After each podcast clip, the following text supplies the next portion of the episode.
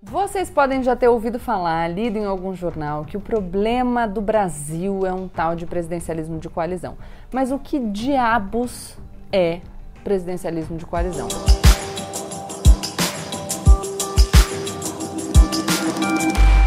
Olá, pessoal! Como eu sempre digo, a partir de agora, menos emoção e mais razão.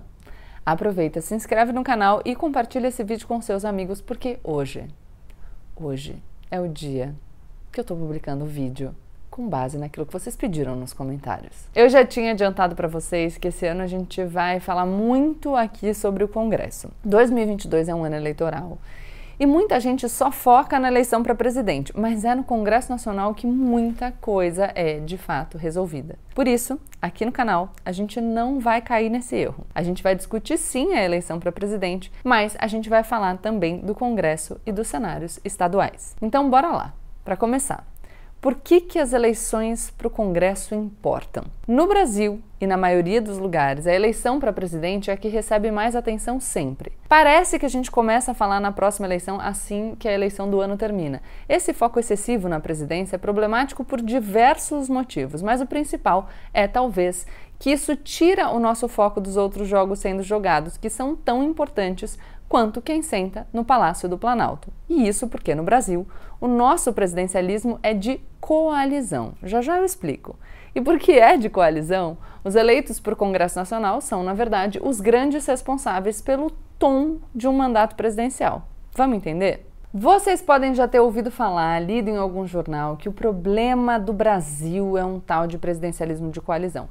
Mas o que diabos é presidencialismo de coalizão. Essa é uma expressão cunhada pelo cientista político Sérgio Abranches para explicar como funciona a correlação de poder no Brasil desde a redemocratização. Então fica aqui comigo que a gente vai devagarinho e vocês vão entender. No parlamento, hoje, nós temos dezenas de partidos representados, cada um com um pouquinho de parlamentar.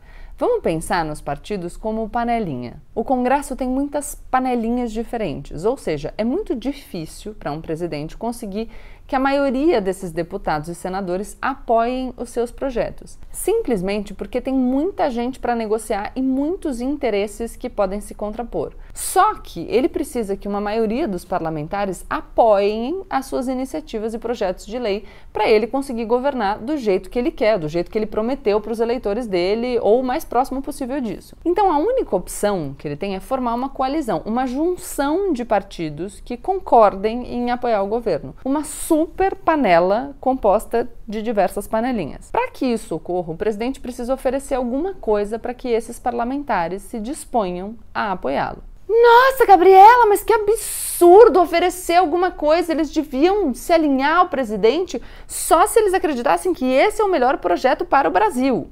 Calma. Vamos pensar, elaborar um pouco essa afirmação. Vocês já pararam para pensar que existem ideias diferentes sobre o que é melhor para o Brasil? Porque esse é o pulo do gato. Eu tenho as minhas crenças sobre o que eu acho que é melhor para o Brasil.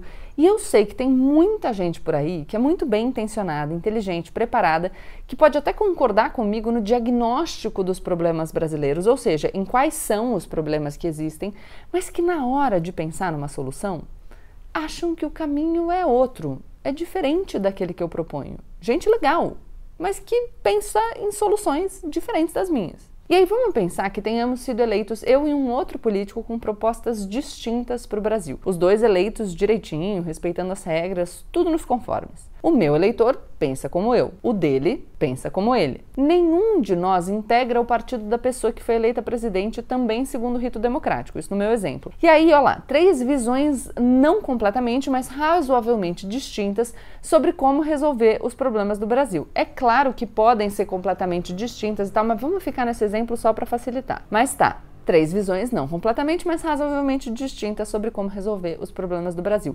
E todas representando legitimamente os interesses de parcelas ali do povo brasileiro. A gente vai ter que conversar e compor. Aí você vai falar, tá, Gabriela, mas peraí, o presidente tem muito mais voto do que qualquer deputado o senador. Sim, por isso a interlocução dele é com o Congresso e não com os congressistas considerados individualmente. O presidente não foi eleito com mais votos do que todos os votos recebidos pelos deputados e senadores que integram o Congresso Nacional. Entendeu? Uma comparação justa seria assim: Votos para o presidente, votos para o Congresso como um todo. Mas vamos seguir aqui.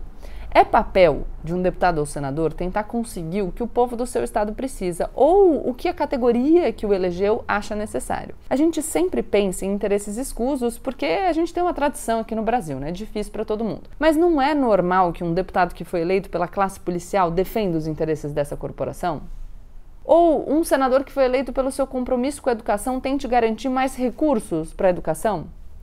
Foi para isso que eles foram eleitos assim como o presidente. Os interesses que você vai defender no exercício do seu cargo dependem de quem são os cidadãos que você está lá para representar. Lembram? Democracia representativa. Faz sentido um deputado federal eleito pelo estado do Rio de Janeiro trabalhar para representar os interesses da população do Rio de Janeiro?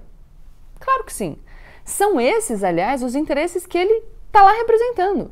Isso significa que ele deve ignorar um projeto mais amplo para o Brasil? Não, até porque naufraga o Brasil, naufraga o Rio de Janeiro, que está no Brasil, né? As coisas se relacionam.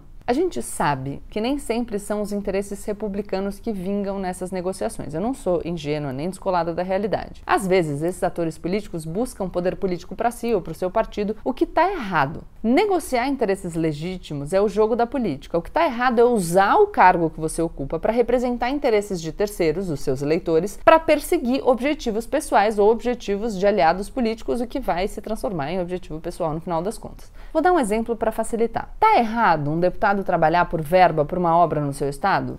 Não. Ele trabalha representando os interesses da população desse Estado. E se esses eleitores pudessem experimentar uma melhoria de vida proporcionada por essa obra pública, está correta a busca pela verba. Agora, se o cálculo que esse deputado faz é não sobre o interesse da população, mas sobre o seu interesse pessoal, eleitoral, aí está errado. E como que a gente vai avaliar isso? Observando se o dinheiro foi bem gasto, se a obra foi concluída, se há indícios de corrupção, se de fato o gasto de dinheiro público produziu uma melhoria na vida dos cidadãos. Entenderam? O presidencialismo de coalizão ganhou uma fama muito ruim como se fosse sinônimo de corrupção, mas ele não é necessariamente assim. Formar uma coalizão é negociar entre interesses legítimos.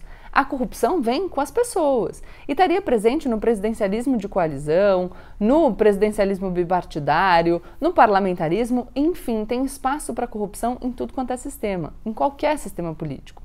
Cabe a nós, eleitores, escolher melhor os nossos representantes, escolher representantes com uma regra ética mais apurada, para que eles defendam os nossos interesses e não os interesses pessoais deles. Só que isso depende de uma observação de impacto da política pública. Falar, tá tudo ruim, todo mundo é corrupto, tudo conchavo, presidencialismo e coalizão é um absurdo. É muito mais fácil do que avaliar o que de fato está sendo feito e conseguir votar de maneira mais consciente. Mas já que a gente está falando de eleição para o Congresso Nacional, principalmente principalmente aqui para a Câmara dos Deputados, vocês já ouviram falar em voto proporcional de lista aberta? Grande, né? Confunde já no nome. Talvez vocês me digam, já ouvi falar, não sei o que significa, nunca, Gabi, não sei nem o que, é isso, tanto faz. A maioria das pessoas não sabe verdadeiramente. Vou contar um segredo aqui para vocês, tá? Fica entre nós. Mas já conheci muita gente que tá por aí falando de política torta direita que vem me perguntar coisas simples como como funciona uma eleição proporcional. Então, se você não sabe, para de se achar ruim, ai, só eu que não sei de nada, porque às vezes tá todo mundo fingindo na rede social, tá? Tá lá falando, show, né, dita, ditação de regra, que eu não vou usar outro termo chulo, lá, lá, lá, lá, mas no fundo, no fundo, não sabe também, tá? Não vou fazer o exposed aqui, mas fica entre nós. É desse jeito que a gente elege os nossos deputados federais e os estaduais também, e isso tem tudo a ver com quem vai sentar naquelas 513 cadeiras da Câmara, ou seja, quem serão os congressistas que vão participar do tal presidencialismo de coalizão na Câmara dos Deputados. Então, recapitulando, na Câmara dos Deputados Federal e nos legislativos estadual e municipal, a eleição acontece no sistema proporcional. E o que vem a ser uma eleição proporcional? A conta pode parecer complicada, mas não é. Quando você vota em um candidato, você está votando também no partido dele. Esse é o pulo do gato que muita gente não presta atenção.